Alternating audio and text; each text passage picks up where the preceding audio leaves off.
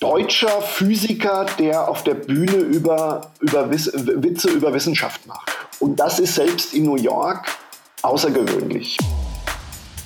Ich bin da schon auch mit einer ganz gehörigen Portion äh, Angst in der Buchse nach oben gegangen.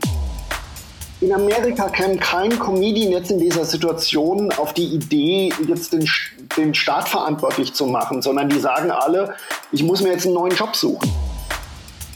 Konzentrier dich auf das, was dich ausmacht. Was ist, also ganz, ganz bescheuert, werbetechnisch gesprochen, was ist deine Marke?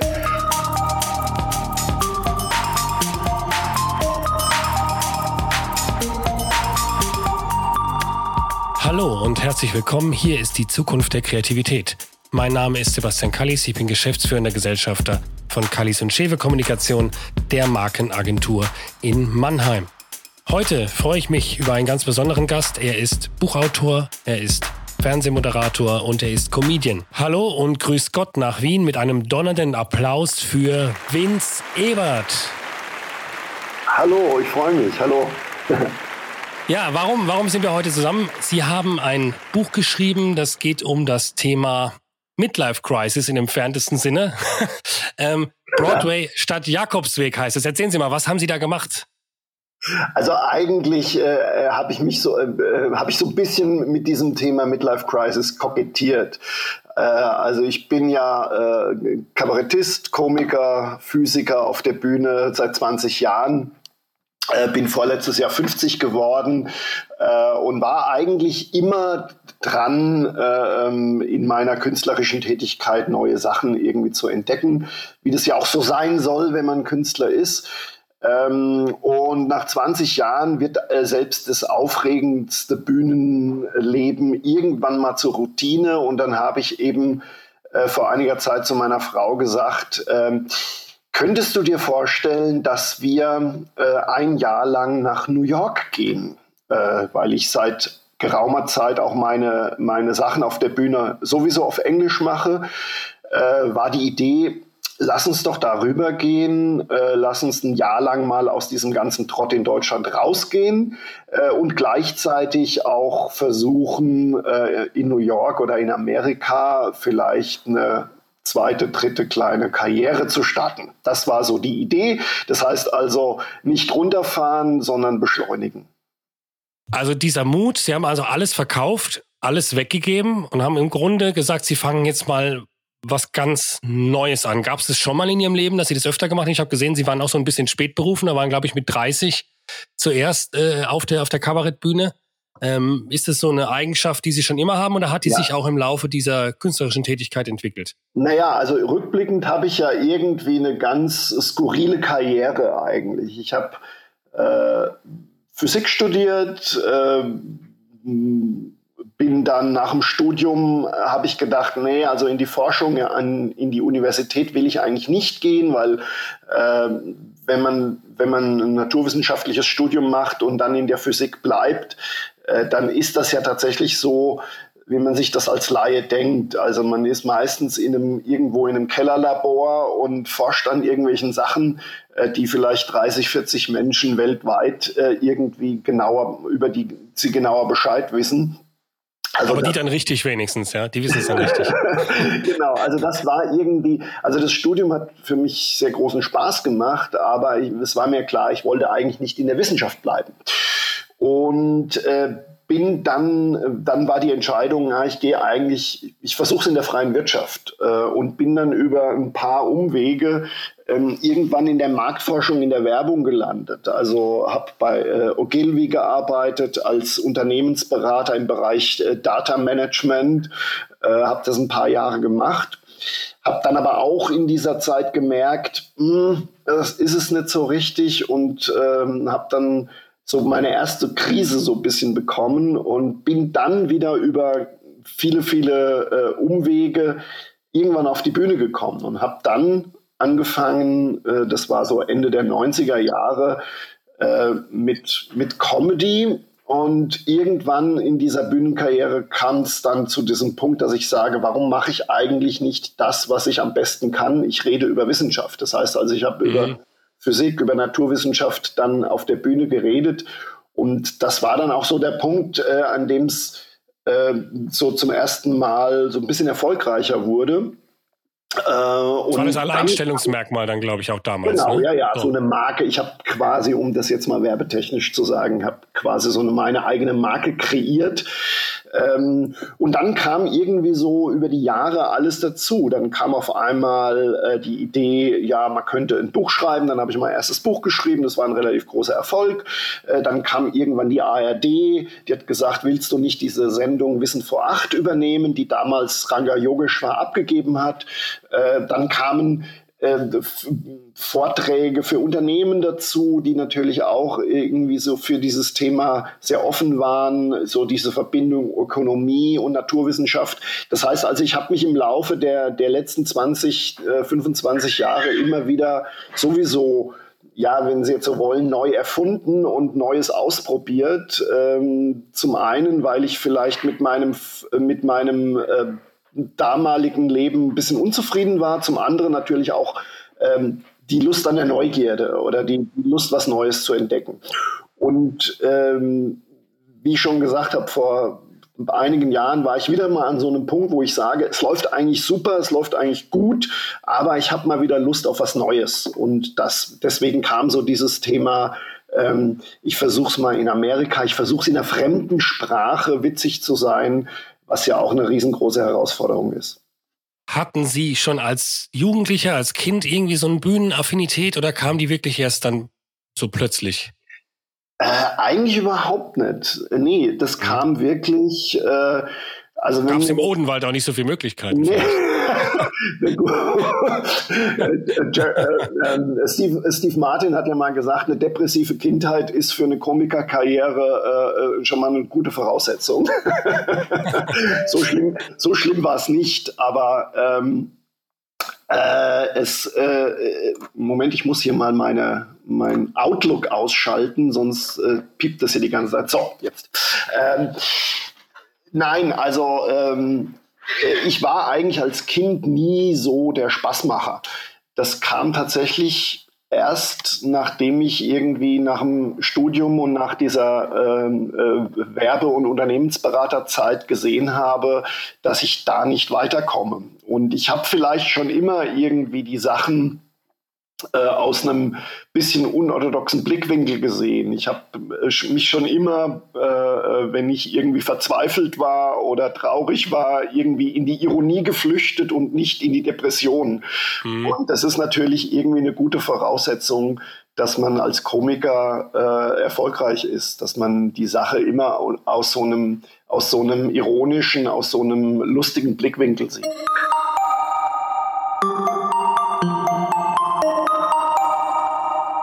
Das heißt, wie, wie muss man sich das jetzt vorstellen? Sie haben alles verkauft, vermietet, hatten Sie den Besitz mit rübergenommen. Was ist, wie wurde es dann praktisch umgesetzt?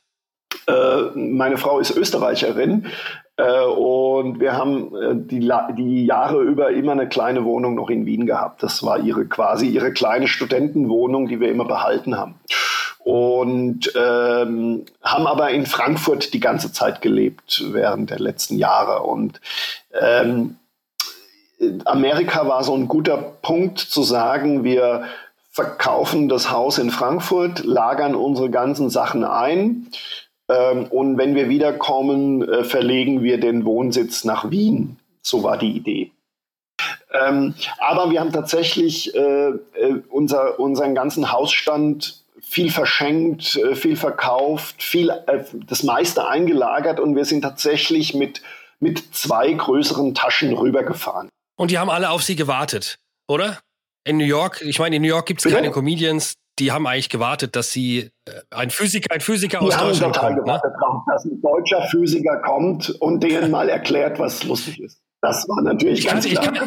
Ich, ich kannte die Story von einem, von einem Sänger, den ich mal kannte. Der war hier ein sehr, sehr, sehr guter äh, Bon Jovi-Imitator, wollte dann nach Amerika, ist nach Amerika geflogen, hat da so Rehearsals gehabt bei Bands und der hat dann äh, bei einer Band gesungen äh, und dann plötzlich wurde die ganze Probe abgebrochen, da ist der Schlagzeuger aufgestanden und hat gesagt, so, ich zeig dir jetzt mal, wie man das singen muss. Und, und damit hat er gesagt, ja. okay, hier hat keiner auf mich gewartet und ist so drei Wochen später wieder, wieder zurückgeflogen. ja, Also zum, zum Glück lief es bei mir ein bisschen besser. Also ich. Wie war der ähm, erste Auftritt und wo war der erste äh, Auftritt?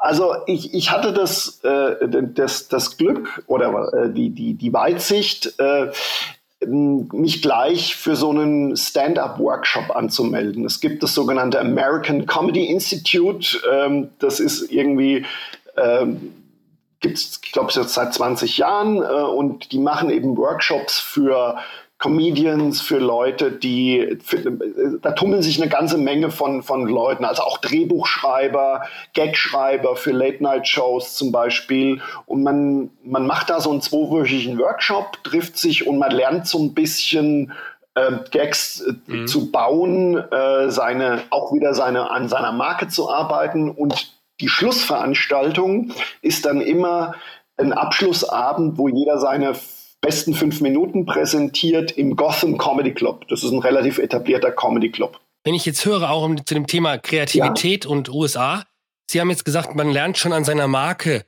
zu arbeiten. Das heißt, ja. diese reine Kreativität, die, die läuft nicht ganz unabhängig von dieser kommerziellen Thematik. Ne? Also, oder? Ich glaube, in Deutschland jetzt würde jetzt der Comedy Workshop Nein. weniger um das Thema, das Thema Marke nochmal, nochmal beinhalten, sondern wahrscheinlich eher den Inhalt und und, und die, die Ausprägung der, der Gags. Ja, ja, ja, natürlich. Also ich meine, ich hatte, ich hatte tatsächlich das große Glück, dass ich ja schon mit einer relativ klaren Marke darüber gekommen bin. Wenn man die definieren würde, wie wäre die? Deutscher Physiker, der auf der Bühne über, über Wiss, Witze über Wissenschaft macht. Mhm. So, und das ist selbst in New York außergewöhnlich. Und das haben die auch relativ schnell gespürt. Ähm, und äh, wir haben da in diesen zwei Wochen sehr, sehr stark äh, weniger an der Marke gearbeitet, weil die war schon relativ klar da, äh, sondern eben mehr an den, an, an, an den Gags, weil äh, in Deutschland ist es eher so, das ist vielleicht der größte Unterschied, dass ähm, wenn, Sie, wenn Sie Kabarettist oder Komiker in Deutschland sind, dann äh, spielen Sie meistens irgendwelche Soloprogramme. Das heißt 90 Minuten, zweimal 45 Minuten plus Pause und Zugaben. Äh, es gibt Kollegen, die spielen sogar zwei, zweieinhalb, drei Stunden. Ähm, äh, und das heißt, das ist das ganze Thema ist auch so ein bisschen aufgebaut, wie ich ich, ich sage immer so scherzhaft: Die Leute gehen in, auf die, äh, die Zuschauer in der Kleinkunstbühne gehen in, äh, in, in diese Kleinkunstbühne wie in so eine Oper. Also sie zünden sich schick an, sie, äh, ähm, äh, sie hören zu, sind sehr höflich. Äh, in New York ist es vollkommen anders. In New York haben sie äh, sind die meisten Shows aufgebaut so als Mixed-Shows. Das heißt, sie, da, da ist ein Rudel von acht, neun, zehn Comedians. Jeder hat fünf Minuten, sieben Minuten. Die Headliner haben vielleicht 15 Minuten zum Schluss. Aber das heißt, sie müssen, sie haben ganz kurze Sets. Mhm. Die Leute sind total ungeduldig in den Shows. Äh, das ist so ein bisschen Bierzeltatmosphäre. Mhm. Die erwarten, wenn sie auf die Bühne gehen, dass in den ersten 10, 15 Sekunden der erste Gag kommt und wenn sie 20 Sekunden lang ohne Gag sprechen, dann, äh, dann schreien die auch mal rein, hey, tell us some jokes. So, das heißt also, es ist eine vollkommen andere Situation. Mhm. Man, äh, man ist praktisch unter einem Un totalen unmittelbarer, ja. Ja, man ist genau, man ist, äh, es ist unmittelbarer, die Leute sind ungeduldiger, die Sets sind kürzer, das heißt, sie müssen sofort Gags liefern. Und das war die größte Umstellung für mich. Haben Sie auch erlebt, dass dann äh, im Grunde diejenigen, mit denen Sie auftreten, das heißt wahrscheinlich ein großer Durchlauf auch, ne? Also derjenige, der nicht zündet, wird dann sehr schnell auch aus dieser Szene dann wieder verschwinden.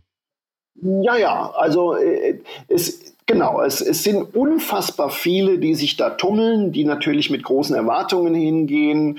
Ähm, man kann, man muss dazu sagen, man kann auch relativ viel spielen. Also äh, also natürlich in die guten Clubs kommt man nur rein, wenn man halt wirklich gut ist. Äh, aber es gibt halt viele so Open Mics, wo dann halt meistens ähm, 15 ähm, andere Comedians im Publikum gelangweilt sitzen und warten, bis sie drankommen äh, und sich praktisch Comedians gegenseitig Witze erzählen, mhm. was auch ein bisschen frustrierend ist.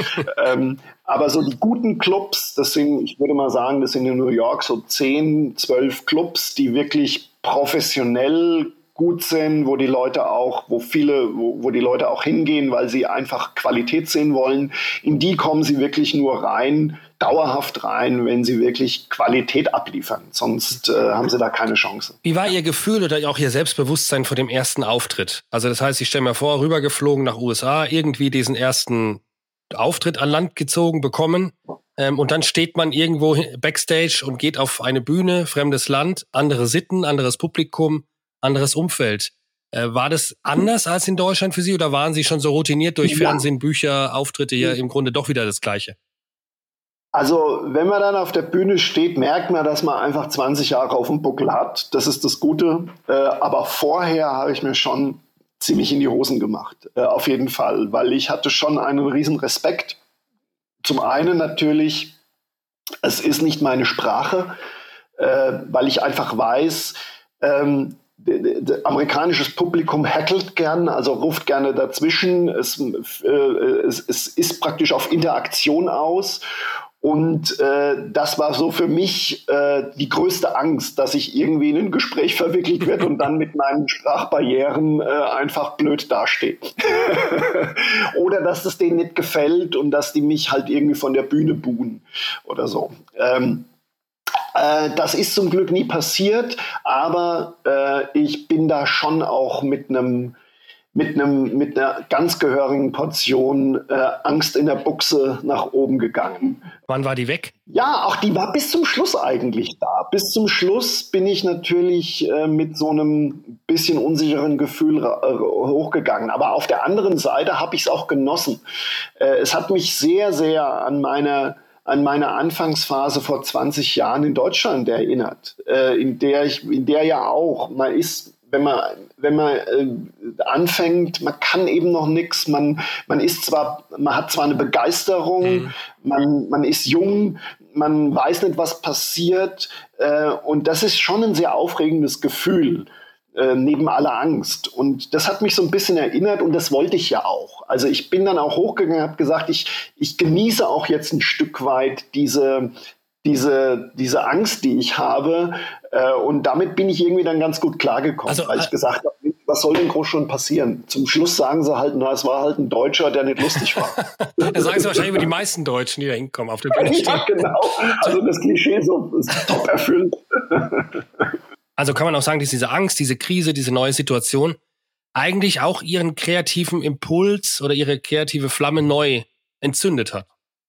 Total. Also braucht es das immer, wenn ich jetzt kreativ sein will? Brauche ich brauche ich solche Extremsituationen? Brauche ich jetzt vielleicht eine Corona-Krise, dass ich als Künstler mich entwickeln kann oder auch als Mensch? Ich, ich, weiß es nicht, das ist wahrscheinlich eine Typfrage, aber ich glaube schon, dass äh, es ist jetzt so, jetzt rede ich wie so ein Motivationstrainer, aber dass äh, Herausforderungen und, und äh, Schwierigkeiten äh, zu bewältigen einen schon aus einem schon mehr rauskitzeln. Und ähm, ich meine, in der jetzigen Corona-Krise haben wir alle keine Chance. Also wir müssen da durch. Äh, und irgendwie werden wir das natürlich auch schaffen, denke ich. Aber äh, ich habe darüber hinaus immer Spaß gehabt, mich selber äh, ohne Not letztendlich irgendwie zu fordern, mhm. weil ich mir denke, ich bin in diesen Beruf gegangen, in diesen kreativen Beruf, eben nicht um meinen Job wie ein Buchhalter zu machen, ähm, sondern weil ich eben, weil ich eben kreativ sein wollte. Und da gehört eine gewisse, ich finde, eine gewisse äh, ein gewisser Mut, neue Sachen zu erleben, sich neu herauszufordern, gehört für mich da dazu. Wie kommen Sie auf diese, das ist dann schon fundamentaler, wie kommen Sie auf das Programm? Wie kommen Sie auf die, auf die Gags? Wo, wo kommt, wo kommt deine Inspiration her? Und wie fasst man es dann zusammen, um es dann in einer fremden Sprache auch noch vortragen zu können? Also ich habe, äh, wie gesagt, ich habe vor einigen Jahren ja schon damit angefangen und ich habe vor zwei Jahren ähm, ähm, ein, ein, Programm, ein ganzes Stundenprogramm konzipiert mit dem äh, schönen Titel Sexy Science, ähm, dass ich äh, so äh, im, äh, auf dem Fringe Festival in Edinburgh, also in Schottland gespielt habe. Das ist ein großes Theaterfestival, das heißt, es war so meine, meine, meine Premiere ähm, kann ich eine Stunde lang vor englisch sprechendem Publikum bestehen. Ähm, glücklicherweise gibt es in, in Frankfurt auch das, das English Theater, weil wir in Frankfurt ja eine sehr große ähm, englisch sprechende Community haben durch die Banken, durch die internationalen Verknüpfungen. Mhm. Und da habe ich praktisch das Programm einmal im Monat auch immer wieder gespielt, halb vor Deutschen, halb vor, vor Native Speakern. Ähm, das heißt, ich hatte so ein Stundenprogramm schon in, ähm, im Sack, mhm. dass ich natürlich während dieser äh, New York-Zeit, äh, ich würde mal sagen, 30 Prozent von dem Programm habe ich komplett nochmal umgebaut, habe nochmal verbessert, eben mit meinen Erfahrungen.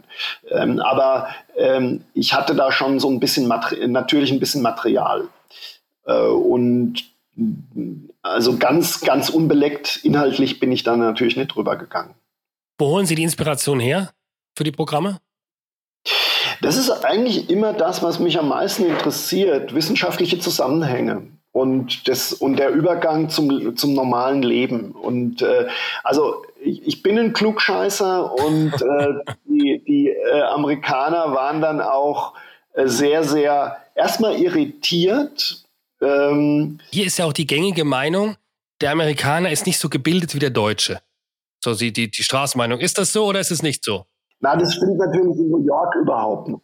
Das ist, ja, also in, in New York äh, ähm, haben sie natürlich eine, eine, eine, sehr gebildete Schicht. Es ist, es ist ganz klar. Ich habe jetzt nie irgendwo in der Provinz, irgendwo in Alabama gespielt, das weiß ich nicht.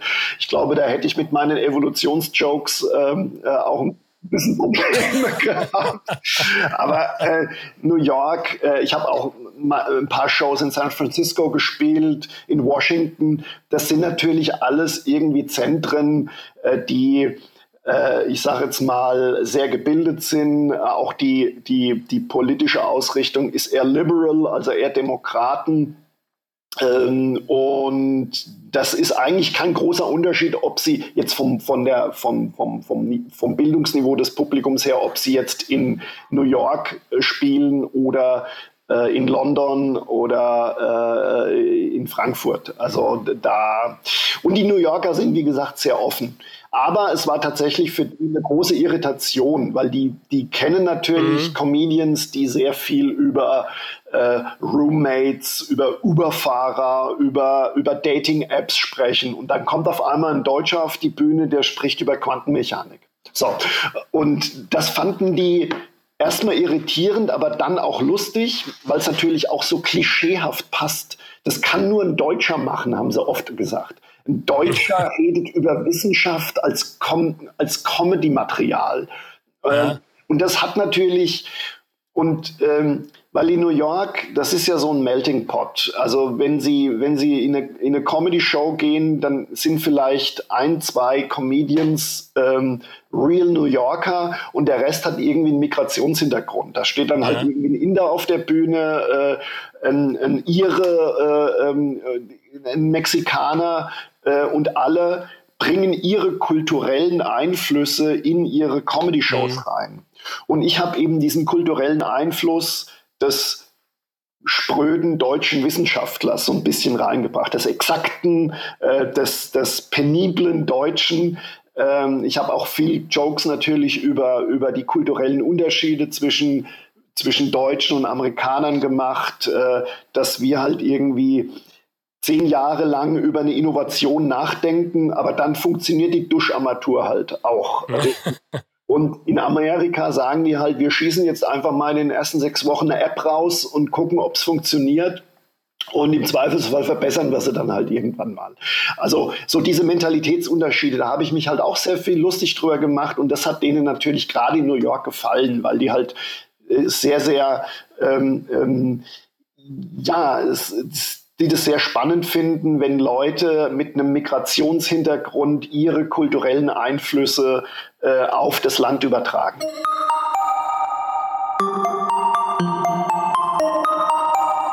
Hat sich da was verändert in der Wahrnehmung in den letzten 20 Jahren, seit Sie das machen? Sind die, müssen die Witze anders sein? Es ging immer mehr in den letzten Jahren bei mir in so eine, in so eine äh, gesellschaftspolitische Aufklärung letztendlich. Also es ist ein aufklärerisches Programm. Und das habe ich natürlich auch in ähm, also ich habe in, den, in dem Sexy Science Programm im Englischen, ähm, habe ich eigentlich nie das Wort Fake News ausgesprochen. Ich habe auch nicht über Trump oder über die Regierung geredet. Aber in dem Moment, in dem ich halt über das Wesen der Wissenschaft und über dieses, wie finde ich Wahrheit raus, wie kann ich, wie kann ich ähm, sehen, ob mir jemand irgendwie Blödsinn erzählt oder nicht, war das natürlich unterschwellig ein gesellschaftspolitisches Thema auch. Äh, weil natürlich in Deutschland wie in Amerika auch über das Thema Fake News und über das Thema Verschwörungstheorien und über das Thema, wer erzählt mir die Wahrheit, äh, und wie kann ich die Wahrheit rausfinden, natürlich auch immens diskutiert wird. Ich finde die Evolution der Fake News interessant. Ich meine, vor ein paar Jahren waren das Nachrichten, die durchaus im Bereich des Möglichen liegen. Und mittlerweile äh, sind es ja völlig abstruseste äh, Ideen, die da auch breite äh, Verbreitung ähm, finden. Wollen die Leute was Neues glauben? Wollen die, wollen die was Spannendes hören, weil ihnen zu langweilig ist? Haben sie Angst vor der Komplexität? Ich glaube schon. Also ich glaube, mit Komplexität hat es sicherlich was zu tun. Es hat auch was zu tun, wenn ich jetzt mal so die Zeit vor Corona nehme, dass natürlich, ähm, wenn immer mehr fundamentale Probleme gelöst sind äh, und wenn es uns immer besser geht oder ging. Und das war ja in Deutschland so. Also das oder, oder ist es immer noch so, ähm, dass natürlich die Leute sich mit ähm, immer abstruseren Sachen äh, beschäftigt haben. Und äh, weil der Mensch will Probleme lösen, dessen bin ich mir ganz sicher. Und wenn die fundamentalen Probleme gelöst sind, dann, dann, dann beschäftigt er sich mit Problemen, die ähm, die, die vielleicht absurd sind. Und äh, das führt zum einen natürlich, dass man, wenn es einem gut geht, hat man natürlich die Zeit, irgendwie gute Forschung zu betreiben, weil man keinen Druck hat, irgendwie ähm, andere Probleme lösen zu müssen. Aber bei manchen passiert es dann halt auch, dass es sich ich will jetzt die äh, Gender-Kollegen nicht irgendwie groß angehen, aber dass man ähm, ähm, ist, irre viel über das dritte Geschlecht diskutiert und, und dann auf einmal eine, eine Thematik aufmacht, ähm, die vielleicht äh, jetzt auch im Rückblick nicht so absolut äh, äh, relevant ist. Ja. und natürlich, dass man sich auch mit Dingen beschäftigt, die tatsächlich Bullshit sind. Also mit irgendwelchen Chemtrails, mit irgendwelchen Verschwörungstheorien. Ähm, also ich glaube, es Also das hat die letzten Wochen ja eine Dynamik angenommen, da kann man nur ja, mit dem Kopf schütteln. Also genau. Also man schaut sich da auch ich habe mir mal so ein paar Videos angeschaut, auch von den von den einschlägigen Sängern und Köchen. Äh, man, man, also man weiß nicht, ist das jetzt eine absurde Form der Unterhaltung? Ist das eine neue Sektenart, die sich da zusammentrommelt? Was was treibt die Leute um? Also das sind ja wirklich jetzt nicht mal mehr Ansatzdinge, die realistisch sind, ne? Aber das weiß man ja auch aus der Geschichte.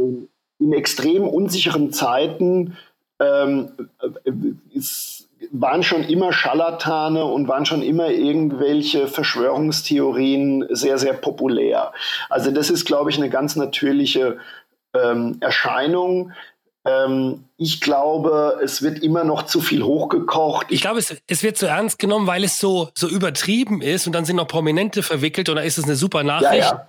Und alle sprechen darüber, aber ich, also persönlich kenne ich jetzt auch die wenig, also ich kenne niemanden, der auch nur ansatzweise versteht, was da eigentlich vor sich geht. Ja, ja, das ist ja auch immer ein Thema. Ich habe mal in einem früheren Programm äh, dieses Phänomen herausgepickt, dass ich eben sage, naja, Medien verdienen eben ihr Geld nicht damit, dass sie sagen, ähm, heute wieder mal kein Flugzeug abgestürzt oder, ähm, sondern sie verdienen ihr Geld mit außergewöhnlichen äh, Meldungen. Und äh, wenn dann halt irgendwie ein Fernsehkoch oder irgend, irgendjemand was, was total Absurdes sagt, dann ist das natürlich eine Meldung. Und äh, die Frage ist, wie repräsentativ ist das? Ähm, also es gibt da natürlich schon auch eine Verzerrung der Medien, was Wahrheit betrifft, ohne jetzt denen äh, äh vorwerfen zu wollen, dass sie, dass sie bewusst irgendwelche Dinge steuern.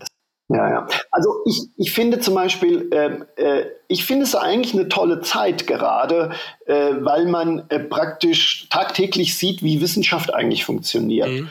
Äh, dass Wissenschaft eben sehr, sehr äh, uneindeutig oft ist, dass Wissenschaft aufwendig ist, dass es eben keine dass man eben nicht nach vier Tagen weiß, was sind die Ursachen oder dass man, sondern dass man sich nach, nach oben irrt quasi, dass, dass, dass es immer Alternativmeinungen auch gibt, dass man, dass man, äh, dass bei so einem neuen Phänomen es wahnsinnig lang dauert, bis man gesicherte Erkenntnisse, wirklich gesicherte Erkenntnisse hat. Und das ist natürlich für den Laien äh, unfassbar nervig. Auch in dieser Echtzeit da informiert zu werden, ja? Wir haben ja eine Echtzeitinformation. Genau, der Laie will halt sofort wissen, was muss ich tun. Äh, aber in der Wissenschaft muss man, egal in welchem Bereich man arbeitet, es gibt Leute, die beschäftigen sich seit 20 Jahren mit irgendeinem mini kleinen Bereich in der Astrophysik und sagen nach 20 Jahren, eigentlich wissen wir immer noch nicht genau Bescheid, wie dieses schwarze Loch oder wie dieser Doppelstern äh, äh, äh, genau funktioniert. Das ist eben das Wesen von Wissenschaft und es ist Laien oft schwer zu, verständlich zu machen, dass es eben, weil der Laie will wissen, mhm. was muss ich tun? Und der Wissenschaftler sagt im Zweifelsfall, wir haben auch keine Ahnung, wir sind dran, fragen uns in 20 Jahren nochmal. wie, wie hat man es denn in New York, äh, ähm, wie hat man denn diesen Beginn der Krise in New York wahrgenommen, also vor ihrem Rückzug? Ja, ja. hat man das äh, hat man das komplett auch unterschätzt? Ähm, wie war die Situation, als Sie dann dort waren? Wie sind Sie da weggekommen? Äh, wir sind am 17. März zurückgeflogen und das war eine relativ spontane Entscheidung, weil ich glaube, am 13. März ähm, haben, die, haben die praktisch die Restaurants und den Broadway und die NBA-Shows und so und die NBA-Spiele geschlossen. Ähm, dann hat Trump irgendwann mal eine Rede gehalten. Ich glaube, am 14. war das, dass, dass, dass sie die Flughäfen dicht machen für Non-Residents. Mhm. Äh, und dann habe ich zu meiner Frau relativ schnell gesagt, du, ähm, die machen jetzt wirklich das gesamte Land dicht.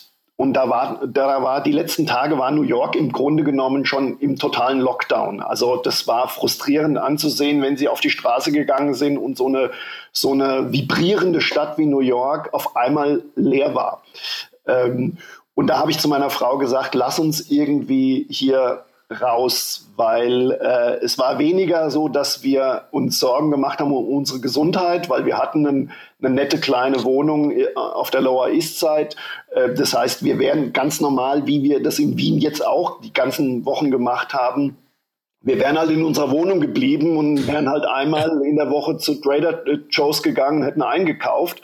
Aber dann habe ich gesagt, na ja, wir haben unsere Familien hier. Wenn wir tatsächlich krank werden, ist es natürlich in Deutschland und in Österreich mit unserem äh, Gesundheitssystem vielleicht einen Tacken besser als in New York. Äh, und deswegen haben wir den Flieger genommen und sind nach Hause geflogen.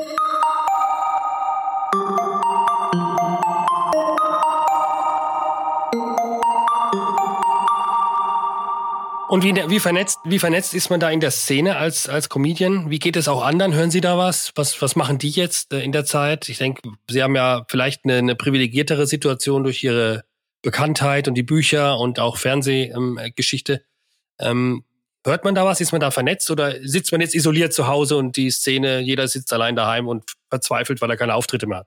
Nein, die Szene ist schon, also zu ein paar habe ich natürlich Kontakt und die Szene ist schon in heller Aufregung. Das muss man einfach sagen, äh, sowohl was die Kollegen betrifft, aber auch vor allem was die Veranstalter betrifft.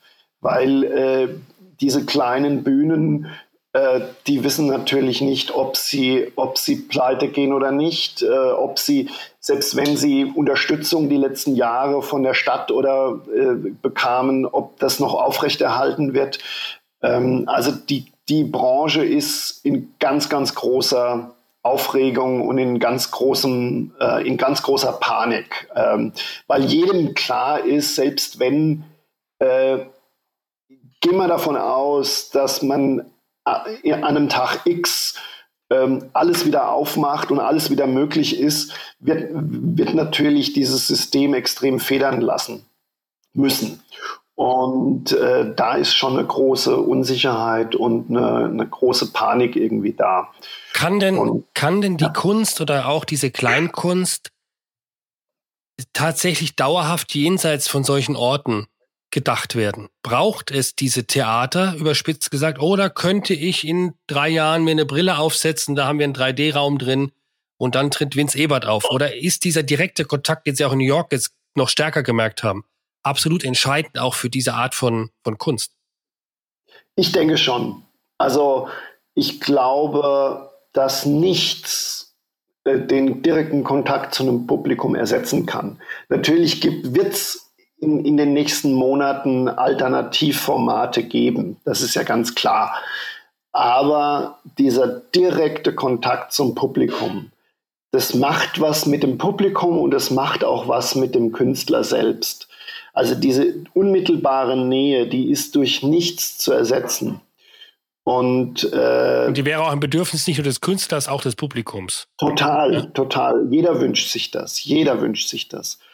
Und ich muss vielleicht noch dazu sagen, ähm, ich, ich sehe die Sache äh, vielleicht nicht ganz so dramatisch wie jetzt vielleicht andere Kollegen, weil ich auch in New York gesehen habe, dass die Situation vor Corona für Künstler eigentlich fürchterlich war. Mhm. Also in New York kann fast kein Comedian von seiner Kunst leben. Das sind alles Leute, die nebenbei noch als Lagerarbeiter, als Amazon Delivery Guy oder als, als, als Uberfahrer ihr Geld verdienen.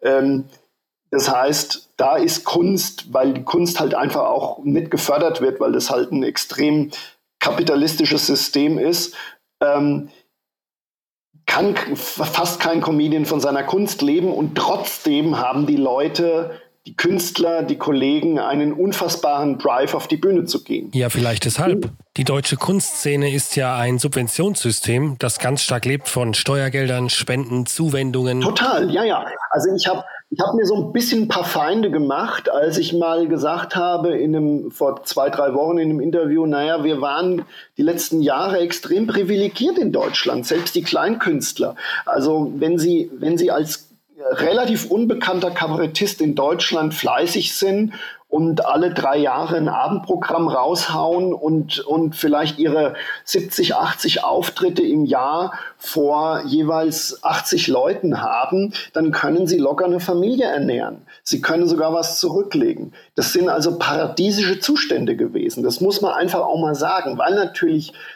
jede Kleinkunstbühne in jedem Kaff ähm, nicht jede, aber viele sind dann halt vom, äh, von der Stadt noch gefördert worden. Die Leute waren sehr engagiert. Es war viel Geld in der Branche.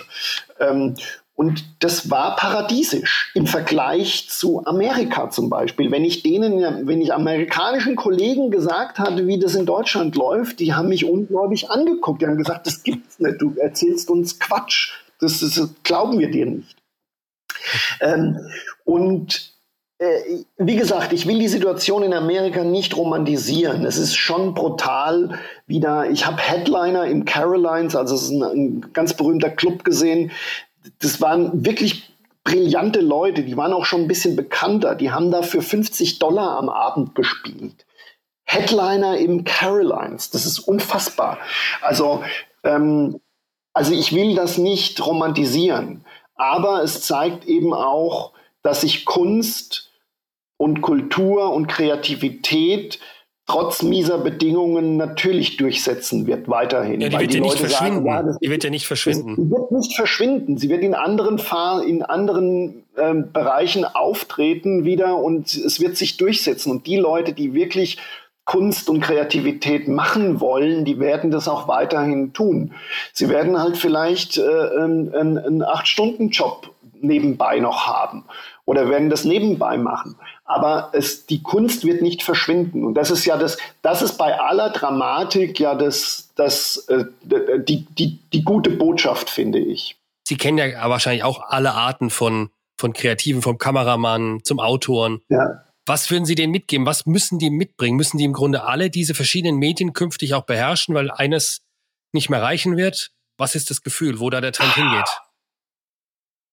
Also ich würde zuerst mal sagen, guckt nicht jedem Trend hinterher. Macht das, was, äh, also das Wichtigste ist, auch das ist eine Binsenweisheit eigentlich, das Wichtigste ist eigentlich die Leidenschaft und die Idee und eine Vorstellung davon, was man selbst gerne machen will. Also Ähm, die innere Haltung oh, dazu, ja? Die innere, genau. Also das, was, was, äh, was machst und vor allem, ich sage immer wieder jungen Kollegen, manche, manche fragen mich manchmal, ja, guck doch mal über meine Inhalte, über mein Programm drüber. Äh, was würdest du mir denn raten? Und ich sage eigentlich fast immer das Gleiche. Ich sage, das ist, manches ist gut, was du machst, manches ist nicht so gut, was du machst. Konzentrier dich auf das, was dich ausmacht. Was ist, also ganz, ganz bescheuert, werbetechnisch gesprochen, was ist deine Marke? Ähm, und das verfolge, versuche eine gewisse Eigenständigkeit, eine, eine gewisse Individualisierung, eine, was, was, was, was zu machen, was nur dich ausmacht. Das bedeutet aber auch, dass man andere Inhalte, die vielleicht sogar funktionieren, wegwerfen mhm. muss, mhm. dass man sich von Dingen trennen muss, äh, die eben nicht zu einem selber passen. Ich weiß es bei mir. Ich habe am Anfang nicht nur Wissenschaft über Wissenschaft geredet. Ich, ich habe einen großen Gemischtwarenladen gehabt. Ich habe über, über Beziehungen gesprochen, über dies und über das. Und dann kam irgendwie, dann kam ich mit meinem Management zusammen vor, vor Jahren und die haben gesagt, wenn du dich nur auf, auf die Physik konzentrierst, wenn du dieses Thema, das, das, das zum Hauptthema machst, dann nehmen wir dich. Das bedeutete aber, dass ich ganz, ganz viele Sachen, die funktioniert ja, haben, waren, ja. Ich musste, so, und da sind viele nicht bereit dazu. Also heißt Konzentration, wie man wirtschaftlich sagt, auf die Kernkompetenz, auf das, wofür, wofür ich genau. stehe, ja. Ich bleibe bei meinem Thema, auch wenn es vielleicht mal unpopulär ist, eine gewisse Zeit genau. lang. Ne? Also ich glaube schon, also dass, dass das ist, das ist immer noch nicht eine Garantie dafür, dass, es, dass der Erfolg da ist. Aber ich glaube, wenn man das nicht macht, ist die Chance, dass man keinen Erfolg hat, viel, viel größer. ich finde immer ein schönes Beispiel ist die Band Iron Maiden, die im Grunde seit 30 Jahren immer wieder das konsequent das Gleiche macht und unfassbar erfolgreich ist, äh, viel erfolgreicher als vor vielen Jahren. Andere, die versucht haben, mit der Zeit auch sich zu verändern, im Grunde dann auch auf der Strecke geblieben sind. Ja. ja? Ich glaube, diese, dieses, man konzentriert sich auf das, was man kann, versucht nicht jemand zu sein, der man nicht ist, äh, ist, glaube ich, immer in jeder Lebenslage fast ein, fast ein guter Ratschlag. Ja, ja, also das ist schwer, wenn man lange dabei ist, gebe ich Ihnen vollkommen recht, äh, weil man natürlich auch sich selber irgendwie entwickelt und es ist tatsächlich, ich kann da aus eigener Erfahrung sprechen, über die letzten 20 Jahre, natürlich hat man auch so kleine Rückschritte, weil man irgendwie natürlich als Künstler auch äh, Dinge ausprobieren will. Mhm. Und weil das Schöne oder das gleichzeitig fürchterliche an der Kunst ist ja, man merkt erst dann, ob es funktioniert oder nicht funktioniert, wenn man es dann schon mal gemacht mhm. hat. Das heißt also, wenn man, wenn auf der Bühne die Leute entweder das mit annehmen oder wenn sie sagen, nee, das ist ein Quatsch. Aber Sie haben jetzt äh, eigentlich das Neu, die Neuerfindung ausgelagert von den Inhalten. Sie machen jetzt was Neues inhaltlich hin. Sie machen einen neuen Ort, eine neue Umgebung.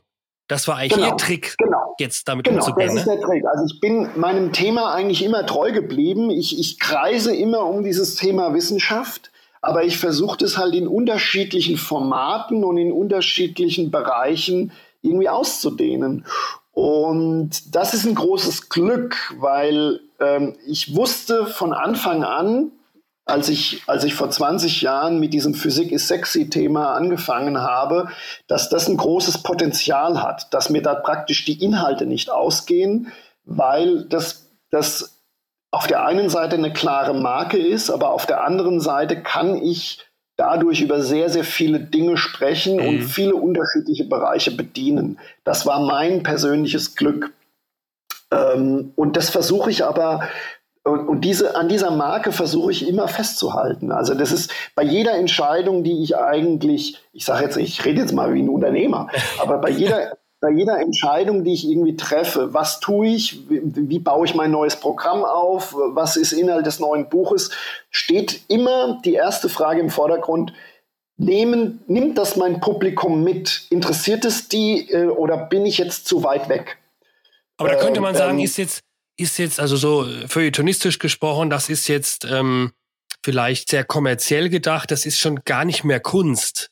Wäre so vielleicht ein deutscher feuilletonistischer Blick ja, ja, darauf. Ja, ja, ne? klar. Das ist klar. Also wenn man das so, wenn man das so knallhart sagt, sagt der der der der, der deutsche Arte-Zuschauer, äh, naja, also jetzt äh, jetzt ist er eher mehr so ein Unternehmer als ein Künstler. Ich nehme aber an, diese Diskussion wird in den USA nicht geführt. Nein, nein, nein, nein, nein, nein. In in in in USA sieht man das natürlich, also weil natürlich auch der finanzielle Druck in den USA größer ist, muss natürlich jeder sich Gedanken über über über das Geld machen ähm, und über die wirtschaftliche Situation. Ähm, das ist eine andere Mentalität. Ähm, was nicht heißt, dass da schlechtere Kunst gemacht wird. Oftmals ist es genau das Gegenteil. Aber ähm, ich finde trotzdem, man, ich, in letzter Konsequenz das versuche ich auch gerade auch in dieser Corona-Krise auch immer wieder den, immer wieder mit den Kollegen äh, darüber zu sprechen. Wir Künstler sind natürlich auch Selbstständige. Wir sind mhm. Freiberufler, wir sind Unternehmer, wir sind unser eigener Herr. Das heißt, ähm, das wirtschaftliche Denken muss natürlich auch einen gewissen, einen, einen, einen, gewissen Einfluss haben. Und ich sehe es halt auch an Kollegen, die wirtschaftlich gut gearbeitet haben, die können jetzt natürlich jetzt über die nächsten paar Monate kommen, die natürlich besser durch eine Krise als jetzt die, die sich nie darüber Gedanken gemacht haben, äh, was kann ich zurücklegen, ja. wie muss ich mich aufstellen, die wirklich aus dem, aus dem hohlen Zahn rausgelebt haben. Und also ich finde, man hat sich selber auch die Verpflichtung gegenüber, als, selbst als Künstler, als Freiberufler, ähm, ähm, äh, zu einem gewissen Teil unternehmerisch zu denken. Mein Gefühl ist auch, äh, aber das ist reine persönliche Meinung, ich glaube, dass diese, diese sehr starke Kompetitivität, dieser Wettbewerbscharakter in den USA auch dazu führen wird, auch wenn die Situation jetzt dort vielleicht viel, viel schlimmer sein mag als bei uns, dass sich vielleicht auch diese Gesellschaft insgesamt, vielleicht nicht der Einzelne, aber die Gesellschaft insgesamt wahrscheinlich schneller wieder aufrappeln kann als als bei uns. Aber das ist jetzt eine reine These von mir. Ich, ja, ja, ich, ich, ich habe diese Vermutung. Ich habe äh, habe ja eine, eine monatliche äh, äh, USA-Kolumne in der FAZ äh, ähm, geschrieben und ähm, wo ich dann über meine äh, Erlebnisse in Amerika berichtet habe. Und ich habe jetzt in der letzten Kolumne, die jetzt am Wochenende äh, erschienen ist, so ein bisschen drüber geschrieben, über diese Fähigkeit äh, von Amerika wieder aufzustehen.